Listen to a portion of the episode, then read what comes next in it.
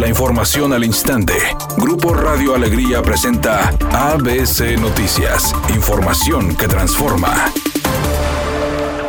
De la falla en el alineado del metro que dejó ayer a miles de personas sin servicio por 14 horas, el gobierno del estado anunció una propuesta de inversión de 300 millones de pesos para su rehabilitación y mantenimiento después de un análisis técnico interno y un reporte realizado por una empresa externa, que será sometido para su aprobación ante el Consejo de Administración de Metro Rey el próximo 31 de enero. Tras este anuncio, el diputado Mauro Guerra indicó que las fallas son el resultado de decisiones que no se han aplicado bien. Tenemos una reducción en el presupuesto para mantenimiento y concentrarse en aplicar las nuevas líneas, cuando era claro que necesitábamos garantizar que las líneas actuales estuvieran funcionando bien. Mira, yo, yo estoy muy cansado de un gobierno que anuncia, yo quisiera un gobierno que actúe.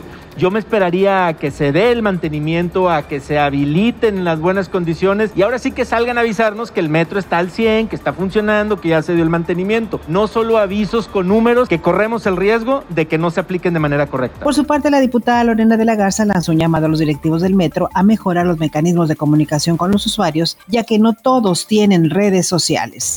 Investigaciones de ABC Noticias revelan que las empresas contaminantes en la entidad como Ternium son chimeneas industriales tanto de la iniciativa privada como de Pemex y contribuyen a producir ozono, que es otro de los contaminantes presentes en el cielo de Monterrey. Según la Agencia para la Protección Ambiental de Estados Unidos, el ozono dificulta la respiración, causa irritación de garganta, incluso dolor al respirar, así como inflamación en las vías aéreas, haciendo los pulmones más vulnerables a la infección. Por otra parte, este medio de comunicación reveló que cuatro de cinco contaminantes presentes en las ocho plantas industriales privadas generan más emanaciones que la refinería de Cadereyta, a pesar de que por años esta ha sido señalada como la principal amenaza ambiental del Estado. De los cinco contaminantes analizados, el dióxido de nitrógeno, el dióxido de azufre y el monóxido de carbono son considerados criterio por ser de los más peligrosos para la salud pulmonar y cardíaca de la población. Sobre este tema, la diputada local Brenda Sánchez señaló lo siguiente. Tendríamos que preguntarle a la federación qué manejo le está dando particularmente a estas empresas. Las empresas que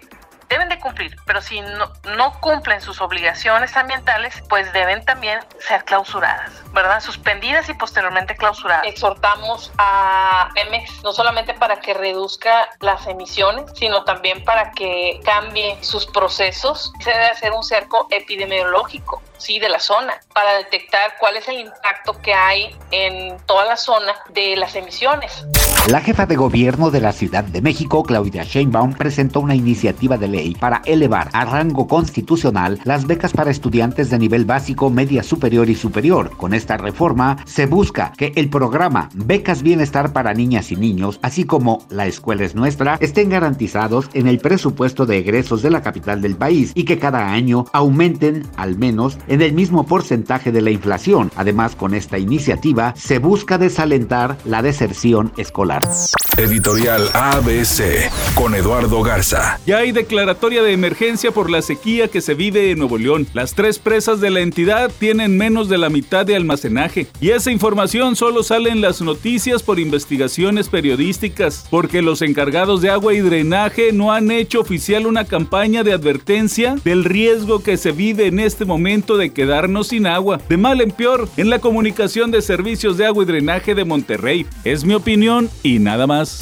ABC Deportes informa, comenzó el éxodo de los seleccionados para participar en la fecha FIFA. Monterrey tendrá práctica y se estará preparando con lo que tiene para después emprender el viaje el fin de semana rumbo al Mundial de Clubes, en donde su primer partido será contra el Al Ali. Así que Monterrey, vamos a ver cómo llega a ese primer partido, con cuántos jugadores sanos, porque hay que recordar que también van a tener participación con su selección.